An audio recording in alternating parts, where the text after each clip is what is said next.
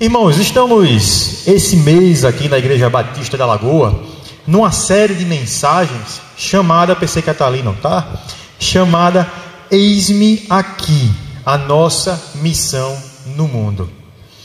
Esse é o tema que nós temos refletido domingo após domingo, dia após dia e em várias outras atividades da igreja, sempre questionando qual o nosso nível de, de compromisso, de fato, com a missão que o Senhor nos deu neste mundo, com a missão que o Senhor nos deu nesta vida aqui na terra.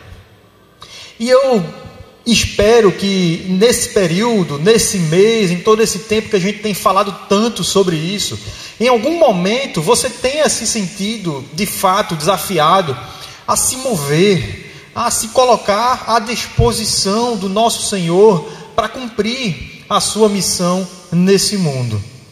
Essa missão está muito bem descrita lá no texto de Mateus, e eu queria pedir que você abrisse aí a sua Bíblia, no Evangelho de Mateus, capítulo 28. Com certeza, em outros momentos aqui, em outras palavras, nós já lemos esse texto.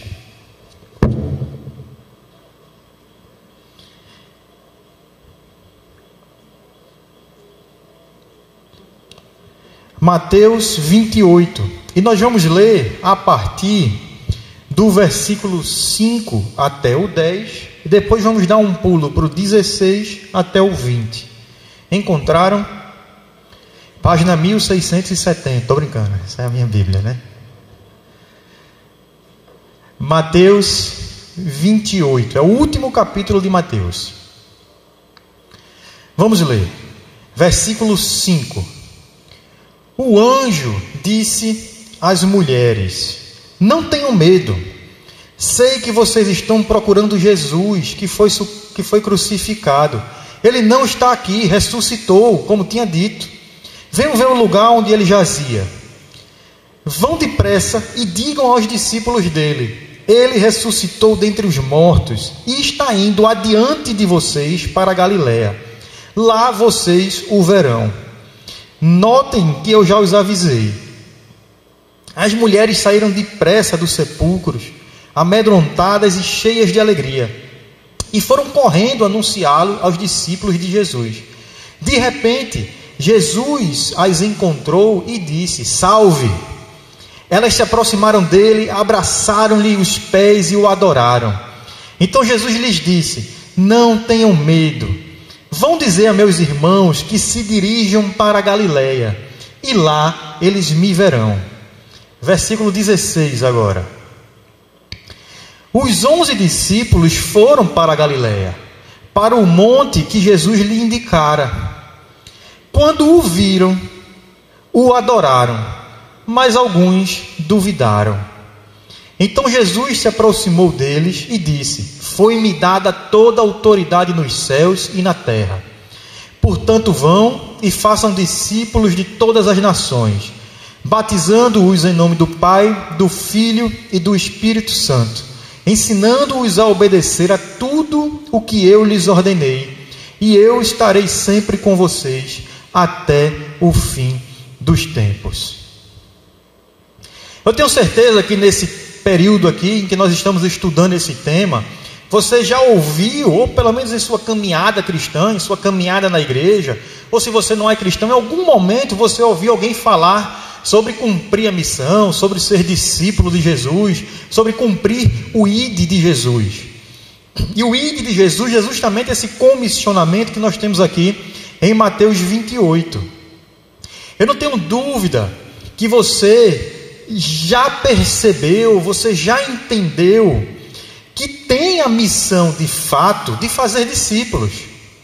Mas a grande questão hoje não é meramente se você tem o conhecimento dessa missão, não é meramente se você recebeu essa informação, essa informação que você foi comissionado pelo próprio Cristo.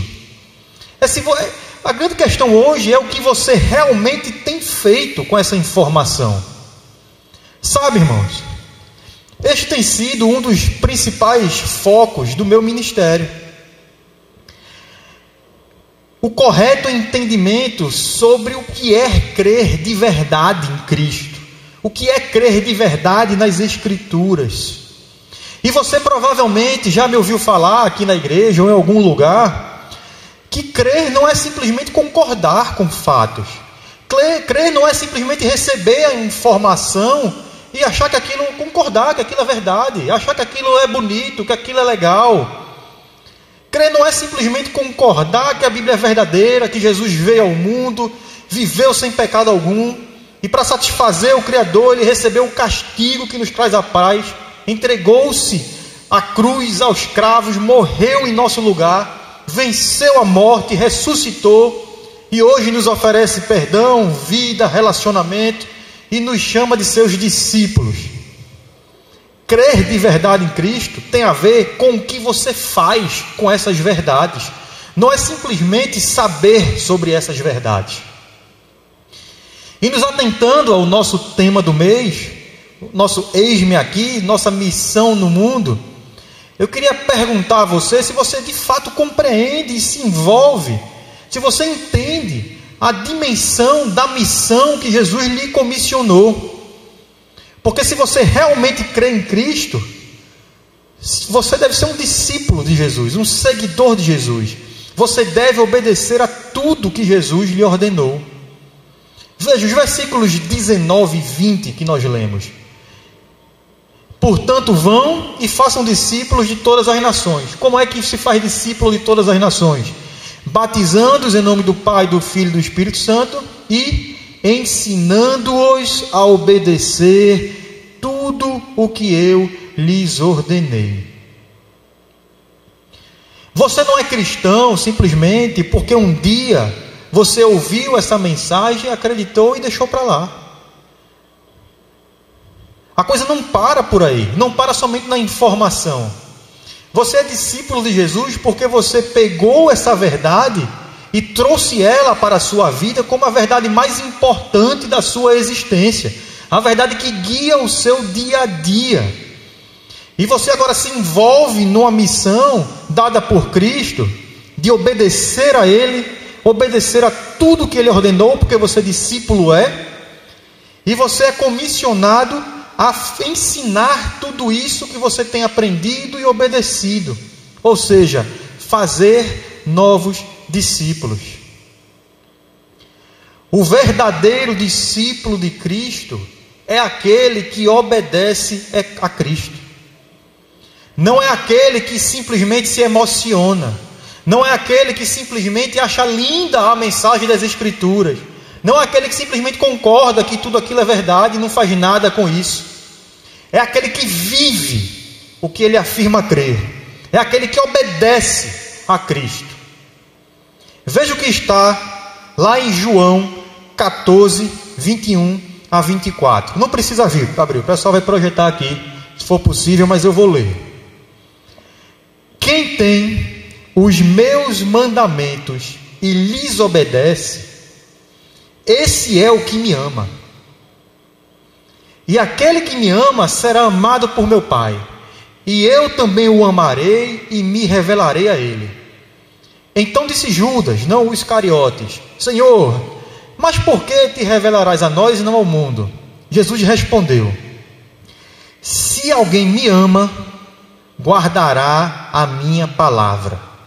Meu Pai o amará nós viremos a ele e faremos nele morada. Aquele que não me ama, não guarda as minhas palavras. Estas palavras que vocês estão ouvindo não são minhas, são de meu Pai que me enviou. Ser discípulo de Cristo de verdade não é simplesmente concordar com as palavras, se emocionar com elas, achar correta, achar linda, achar maravilhosa. Isso qualquer pessoa faz. Ser discípulo de Cristo é guardar essas palavras, viver essas palavras, é obedecer ao nosso Senhor. Lá em 1 João, nós temos também versículos sobre isso, ensinamentos sobre isso. 1 João capítulo 2, versículos de 1 a 6. Meus filhinhos, escrevo-lhes estas coisas para que vocês não pequem, para que vocês obedeçam. Se, porém, alguém pecar, temos um intercessor junto ao Pai, Jesus Cristo, o justo. Ele é a propiciação pelos nossos pecados. E não somente pelos nossos pecados, mas pelo pecado do mundo. Nós não precisamos ser perfeitos, precisamos buscar, obedecer e se esforçar para isso e dedicar nossa vida a isso. E se nós errarmos, nós temos o perdão de Cristo, pela obra salvadora dele. Mas o texto não para aí. Aquele que diz, Eu o conheço, mas não obedece aos seus mandamentos, é mentiroso, e a verdade não está nele. Mas se alguém obedece à sua palavra, nele verdadeiramente o amor de Deus está aperfeiçoado. Desta forma, sabemos que estamos nele. Aquele que afirma que permanece nele, deve andar como ele andou. Meus irmãos, tudo isso, toda essa introdução, é para lhe dizer da forma mais clara possível, mais fundamentada possível, mais bíblica possível, que se você ama a Cristo, você deve obedecê-lo. Você tem alguma dúvida disso depois do que a gente leu e falou aqui? E faz parte da sua obediência, faz parte da sua caminhada como discípulo de Jesus você compreender que ele lhe enviou para fazer mais discípulos, batizando-os em nome do Pai, do Filho e do Espírito Santo e ensinando-os a obedecer tudo o que Jesus ordenou.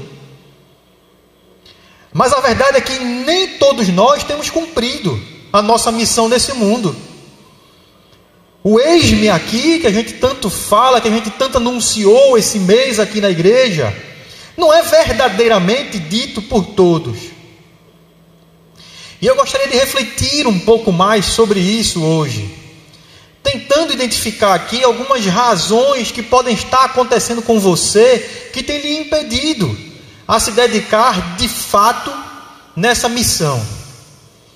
E a primeira dela, apesar de ser um pouco óbvia, é muito fácil de acontecer nas nossas vidas, muitas vezes sem percebermos. E é o fato de que alguns duvidam de fato da mensagem de Cristo. Nós lemos aqui no início, lá em Mateus 28, que no domingo, após a crucificação de Jesus, Maria Madalena e a outra Maria, ela foi até o sepulcro, elas foram até o sepulcro de Jesus e lá encontraram o sepulcro vazio. E apareceu um anjo informando para elas que Jesus ressuscitou. O anjo manda elas voltarem para contar para os discípulos: olha, Jesus ressuscitou, conta lá para eles. Quando elas estão voltando, o próprio Cristo aparece para elas e manda, dá a mesma ordem: olha, conta para eles e diz para eles para eles irem lá para Galileia, para aquele lugar. E a gente chega no versículo 16 e 17 e temos o seguinte: os discípulos foram para Galileia para o monte que Jesus lhe indicara. Quando o viram, o adoraram, mas alguns duvidaram. Talvez esse texto seja uma referência velada a Tomé, que todos nós sabemos que duvidou a princípio da ressurreição, até ele mesmo tocar, ver com seus próprios olhos. Mas o texto está no plural, e pelo plural é bem provável que todos os onze tenham provado aí um, um misto de, de fé e dúvida, de adoração e incerteza. Lucas nos dá uma descrição mais detalhada da reação dos discípulos, reação inicial deles, quando eles se depararam pela primeira vez com Jesus ressurreto ali. Está lá em Lucas 24, 9 a 11, que diz o seguinte: quando voltaram do sepulcro, as mulheres, elas contaram todas essas coisas aos onze e aos outros. As que contaram essas coisas aos apóstolos foram Maria, Madalena, Joana e Maria, mãe de Tiago, e as outras que estavam com ela. Mas eles não acreditaram nas mulheres. As palavras delas lhes parecia loucura Como é que vocês chegam agora com essa mensagem de que aquele que tinha morrido ressuscitou? Isso é loucura. Nem todos acreditaram pronto, nem todos acreditaram de início, nem todos se envolveram de imediato na missão. E parece que a gente faz isso de uma forma muito parecida, sabe? Eu estou falando desse momento dos discípulos para mostrar que mesmo o comissionamento deles, que estavam ali ligados dia a dia a Jesus por pelo menos três anos, após a ressurreição de Cristo houve um titubear deles, houve incerteza, houve dúvida. Os discípulos não compreendiam totalmente a dimensão do que estava acontecendo ali, a dimensão do que eles estavam vivendo, a dimensão do que eles estavam vendo. E me parece que muitos de nós enfrentamos momentos semelhantes. As razões hoje são, são diversas. E nós temos, não temos tempo de tratar tudo. Mas nós podemos destacar algumas coisas, algumas situações. E a primeira é de uma forma muito simples. Muitos de nós estamos apenas, de fato, como eu falei no começo, emocionado com a mensagem apenas. Simplesmente achamos bonito, simplesmente aquilo nos envolve, mexe com nossos sentimentos. Mas quando a segunda-feira invade a nossa agenda, quando chega o dia a dia, aquele momento de emoção, aquele momento em que nós nos sentimos inspirados, fica lá atrás, só naquele momento. E a gente continua vivendo a nossa vidinha de costumes de qualquer jeito, de qualquer forma, até o próximo domingo.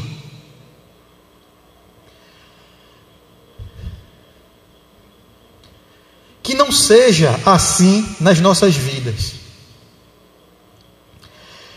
Uma outra situação é que muitos de nós vivemos aprisionados pela lógica humana apenas. Entenda, a lógica e a razão humana não são os critérios determinantes da atuação de Deus. Deus vai muito além. Deus não está aprisionado às paredes da nossa mente. Deus não está limitado àquilo que a gente acha que Ele pode fazer ou não pode fazer. Deus não está limitado às nossas faculdades mentais. A obra de Deus não está limitada pelo que nós conseguimos explicar. E muitos de nós, muitas vezes, não vemos sentido em algumas coisas e terminamos por não vivê-las, não praticá-las e deixamos de ser abençoados. Se nós acreditarmos mais na nossa lógica do que nas Escrituras, nós não acreditamos nas Escrituras. Nós acreditamos em nós mesmos. E nós certamente iremos nos aprisionar em nossos próprios pensamentos, em nossas próprias limitações. Quando nós confiamos apenas na nossa lógica, nós deixamos de confiar em Deus. E deixamos de enxergar as situações da vida com os olhos da fé. Ficamos presos em nós mesmos, não cremos, como falei, nas Escrituras de fato.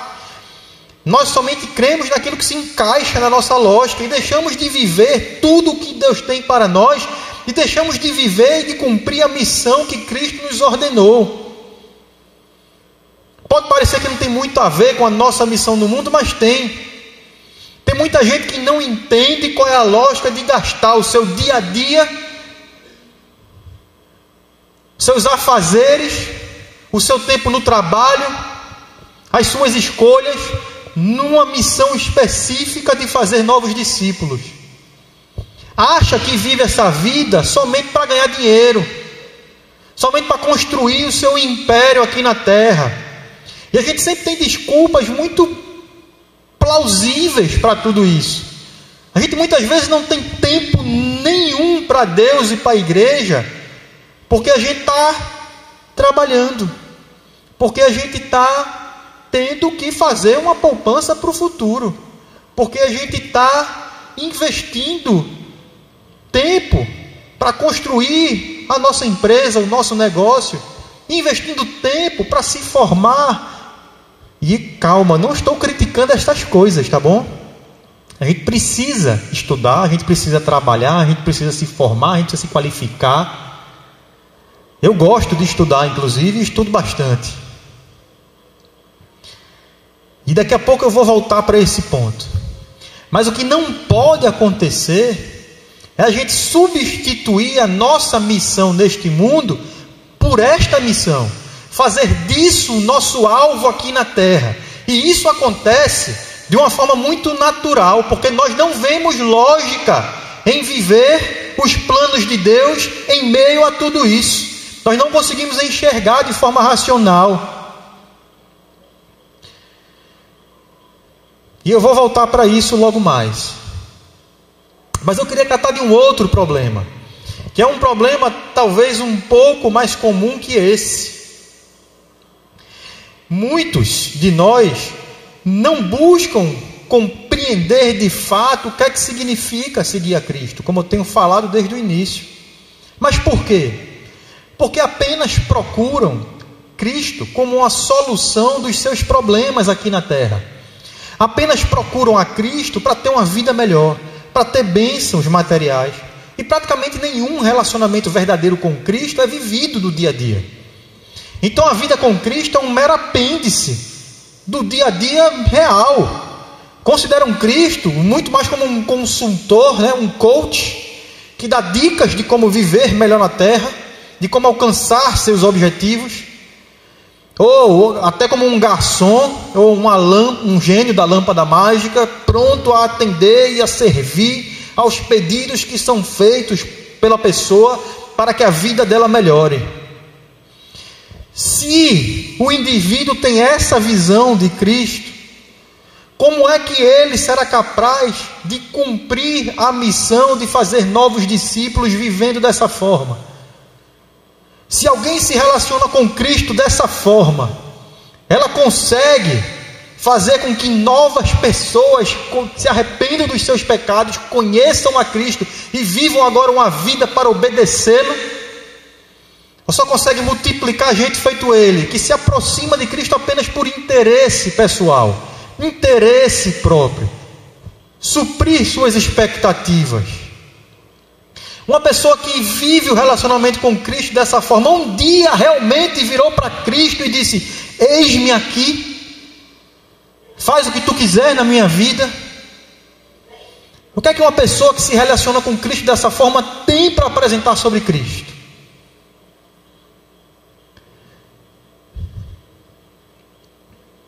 Um segundo ponto que nós podemos destacar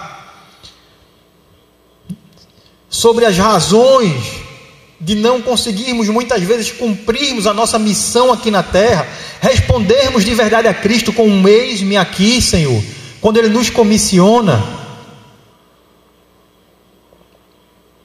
Acontece com muita gente que é crente de verdade, crente sincero, gente redimida pelo sangue do Cordeiro, mas que vive à espera de algo extraordinário para poder se mover. Eu tenho certeza de que nesse mês que nós estamos falando sobre isso, domingo após domingo, você teve diversas oportunidades de cumprir sua missão neste mundo. Mas eu não tenho certeza se você realmente conseguiu enxergar todas elas. Sabe por quê? A gente vive numa sociedade do espetáculo, a sociedade do extraordinário, do incrível, do épico, do revolucionário, a sociedade dos superlativos, a sociedade onde sempre tem alguém com algo novo, surpreendente, que vai te levar finalmente a uma experiência de vida real, totalmente nova. E agora que você finalmente terá uma vida abundante, sensacional, a partir dessa novidade extraordinária que está sendo apresentada, é que você vai poder cumprir sua missão. Agora finalmente chegou um método incrível que vai lhe dar as ferramentas para você romper as barreiras daquilo que é comum e ter resultados sensacionais, extraordinários.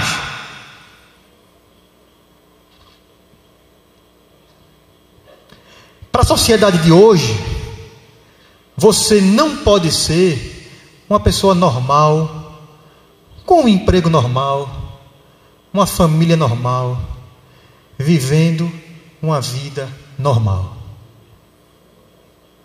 Aliás, o filho de ninguém é normal, né? Ele é o melhor em tudo, né? Meu filho é o melhor jogador de futebol da escola. Eu não sei o seu, se o seu estuda lá, não é ele. É o meu.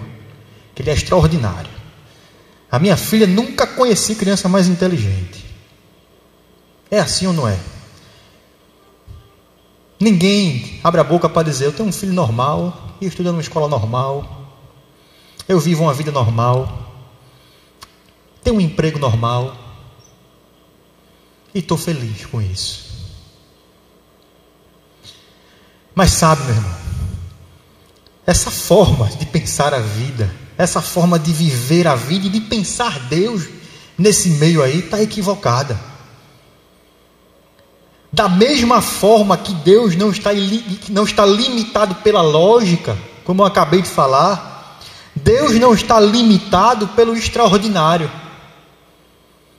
E o que acontece é que muita gente tem deixado de se satisfazer com a vida normal que tem, que Deus deu, que Deus conduziu até aqui, para ficar esperando o próximo acontecimento ou método extraordinário, revolucionário, para só então se envolver com a missão de fazer discípulos, para só então servir ao reino. E a gente termina entrando nos modismos dos nossos dias que tem desprezo e tem impaciência com aquilo que é comum, com aquilo que é corriqueiro. E isso faz com que as pessoas desprezem o relacionamento com Cristo no dia a dia. Deixe de se envolver na missão de Deus em seus afazeres normais. A gente termina ficando obscurecido por esse frenesi do extraordinário achando que a gente só pode servir a Deus, só pode dedicar nossa vida ao Senhor, se a gente se deparar com algum movimento fora do comum, fora da rotina, e termina sem perceber Deus no seu dia a dia. Deixa de desfrutar do prazer de um relacionamento normal, comum, dentro dos seus lares, dentro do seu casamento, com seus filhos, com seus colegas de trabalho, deixando de cumprir a missão que Deus determinou nesses relacionamentos, nos seus locais de trabalho, nos locais que você passa de segunda a sexta, porque nada de extraordinário, de diferente acontece. E isso vai causando tédio, vai causando desânimo, vai causando angústia. Muita gente está totalmente dominada por essa cultura de expectações do extraordinário. Deixa eu ler para você o testemunho de uma missionária que passou um tempo na África, numa situação de bastante calamidade, pregando o Evangelho. O que aconteceu foi que ela, um trechinho, ela retornou para os Estados Unidos, voltou do campo, retornou dos Estados Unidos, conheceu um homem que tinha uma vida normal, um emprego normal, se apaixonou, se apaixonou, se casou, teve filhos. E ela escreveu o seguinte: Agora, eu estou na casa dos 30 anos. Mulher nunca diz a idade exata, né? Ninguém sabe se é 39 ou 30. Mas ela está ali, na casa dos 30 anos. Tenho dois filhos e uma vida um tanto comum. Aos poucos, reconheço que para mim é muito mais assustador e difícil estar em casa todo dia com um bebê e um garotinho de dois anos do que viver num vilarejo africano destruído pela guerra. O que preciso é de coragem para o comum, coragem para o corriqueiro, coragem para a mesmice da vida. Cuidar dos sem-tetos é muito mais empolgante para mim do que escutar atentamente as pessoas da minha casa. Doar roupas e buscar comunidades cristãs na periferia requer muito menos de mim do que ser bondosa com meu marido numa manhã comum de quarta-feira. Ou telefonar de volta para minha mãe quando eu não sinta a mínima vontade de fazer isso. Sabe, irmãos, eu não quero ser mal compreendido. Eu não estou falando aqui de mediocridade. Eu não estou falando aqui que Deus não age de forma extraordinária. que Deus não chama pessoas para obras incríveis. Eu não estou falando que Deus não move a igreja para missões e momentos sensacionais, extraordinários, fora do comum. Eu não estou falando que a gente não deve sair da nossa zona de conforto e buscar sempre servir mais e servir melhor. Mas o que eu estou falando é que a maior parte da vida é vivida no dia a dia comum, no dia a dia ordinário, no dia a dia corriqueiro, no dia a dia que não vai parar no Instagram, no dia a dia que não é divulgado para as outras pessoas, que ninguém fica sabendo. E qual é o seu compromisso com a missão que Cristo lhe deu nesse dia a dia? Não se sinta insatisfeito com o que Deus tem feito na sua vida. É Deus quem conduziu a sua história até onde você está hoje, ou não é? É Deus que permitiu que tudo que aconteceu na sua vida até aqui tivesse acontecido para você estar onde você está hoje. E porque você não enxerga isso, e porque você não cumpre a missão que Ele lhe deu e que Ele lhe conduziu até o lugar onde você está hoje. Foi Ele que fez você perder o emprego.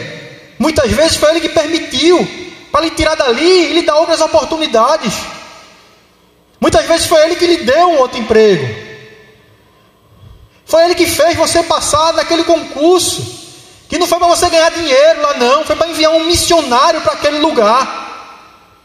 Foi Ele que fez a sua empresa dar certo. Para você ter funcionários ali onde você vai testemunhar quem é o Senhor para eles.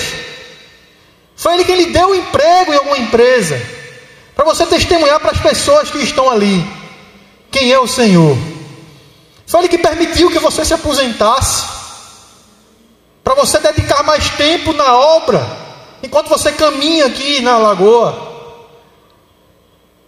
E com as pessoas que vão passando ao seu redor, ou a pessoa que você chamou para fazer essa caminhada, que você vai discipulá-la, que você vai ensinar ela, que você vai tratar com ela.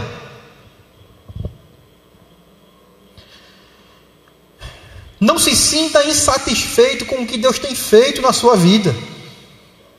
Deus chamou, sim, pessoas para serem missionários lá longe.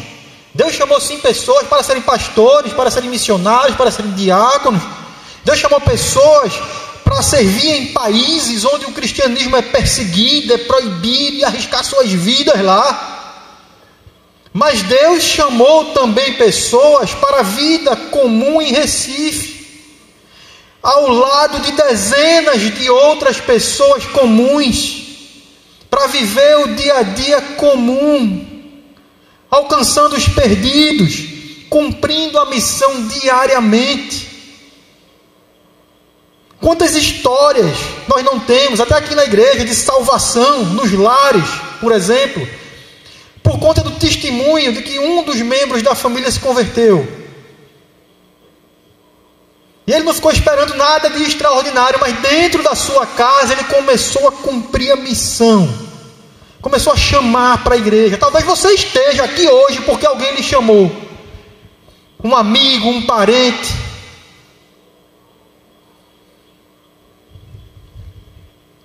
Quantos filhos não se convertem por causa da dedicação de seus pais em sentar com eles para ensiná-los? Para evangelizá-los, para fazer discipulado com eles. E deixa eu te dizer, o cumprimento da nossa missão aqui no mundo, nesse sentido, é muito mais desafiador, é muito mais cansativo do que em tantas outras situações.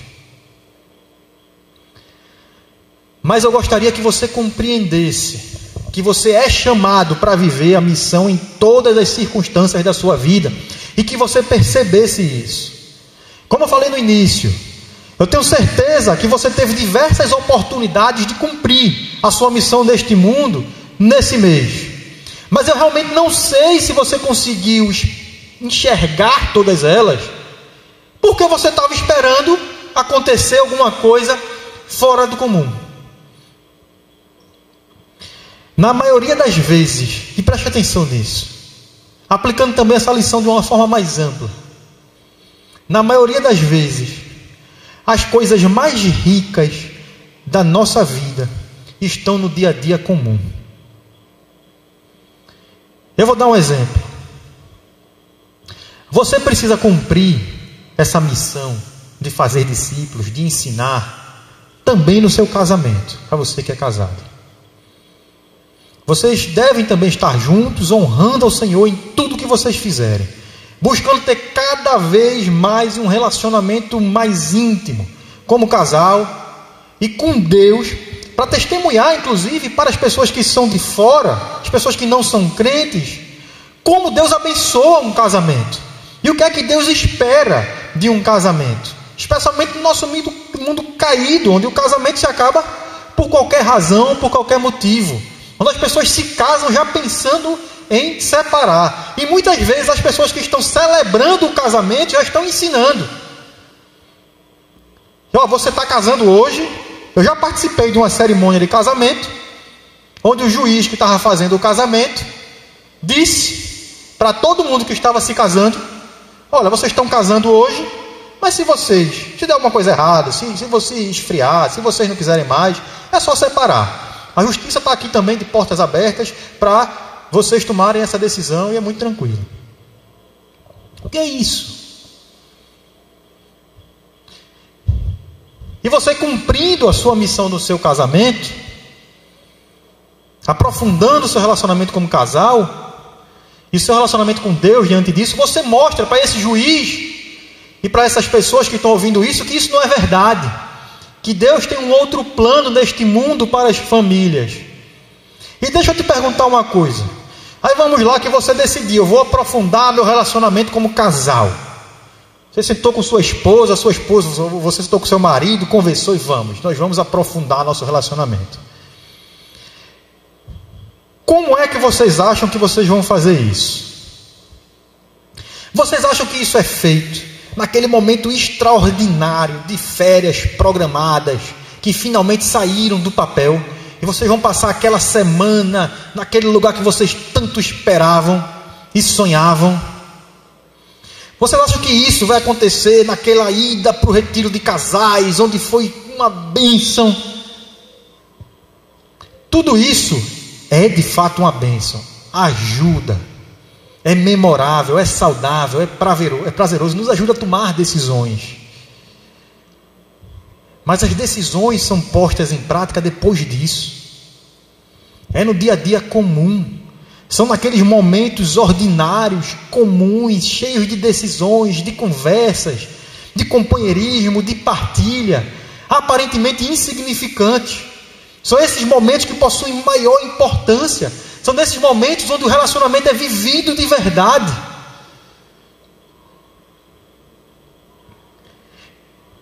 Pense naqueles momentos do dia a dia que não são planejados, que não são agendados, que são comuns, que são corriqueiros. Quase tudo da nossa vida está nesses dias. Não está naquela coisa, naquela semana que a gente está viajando ali, não. E a avaliação do seu casamento está em cima desses dias. O sentimento, o relacionamento de vocês está nesses dias. Essa é a vida real, esse é o dia a dia real. E o que é que você tem feito nesses dias para cumprir a missão que Cristo lhe deu aqui na terra? É ali, naqueles dias comuns, onde a gente vive de verdade onde os relacionamentos se aprofundam na família, onde brincadeiras acontecem, onde apelidos são inventados, onde risadas são vividas. É ali onde sua missão é vivida. Muitas vezes é no carro, a caminho de casa, depois da igreja. E seu filho faz uma pergunta sobre algo que ele ouviu. E você, com calma, com paciência, responde e esclarece aquilo na mente dele encaixando mais uma peça no quebra-cabeça de uma fé que está sendo construída na mente dele e que vai abençoar a vida dele dali por toda a eternidade. E você está esperando aquele momento extraordinário, sensacional, e ignorando o dia a dia ao seu redor.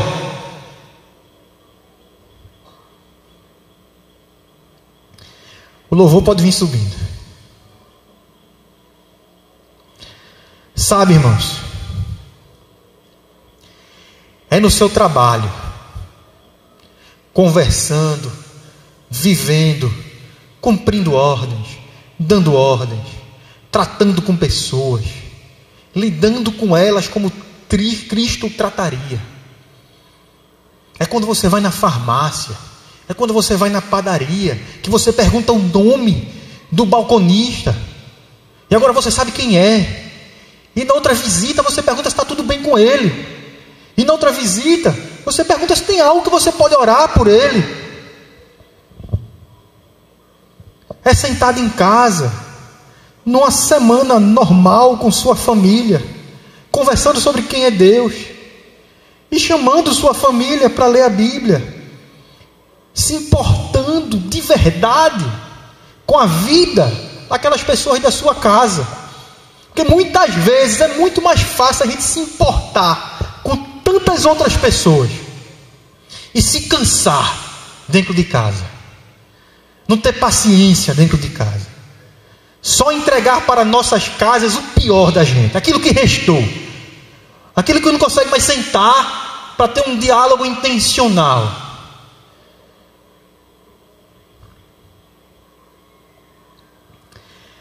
É no dia a dia comum que o caráter das pessoas é formado. É no dia a dia comum, onde você vai tomando suas decisões, que vai definindo quem você é. É no dia a dia comum, onde a mente das nossas crianças, da geração que vem aí depois da gente, é alimentada, é formada em todos os afazeres que eles têm e que nós temos. Então é no dia a dia comum que nós temos que perceber as oportunidades para cumprir a missão de fazer discípulos. E eu queria que essa noite você realmente parasse e refletisse como você tem vivido os seus dias. E eu não estou perguntando quais são as atividades maravilhosas que você tem feito. Eu estou perguntando da sua vida normal. Eu estou perguntando de você dentro da sua casa. Eu estou perguntando de você lá no seu trabalho, de você nas suas rodas de conversa. Você tem cumprido a sua missão nisso? Ou você espera o terceiro sábado do mês para vir para o servir e só cumpre a missão lá? Se esvazie de si mesmo. Viva uma vida que ama de verdade ao Senhor e por isso o obedece, que agrada ao Senhor. Deus não te chamou para viver preocupado com as coisas desse mundo, para conquistar as coisas daqui. Pelo contrário, Ele prometeu suprir nossas necessidades. E Ele te chamou para uma missão. E eu repito pela vigésima vez, essa missão está presente na sua vida, todos os dias, no seu dia a dia comum. Você quer ser usado por Deus, em qualquer hora, em qualquer lugar, onde quer que você esteja. Você quer? Eu queria que você refletisse sobre isso. E você cantasse do fundo do seu coração, se você realmente tem esse desejo, a música que nós vamos cantar agora.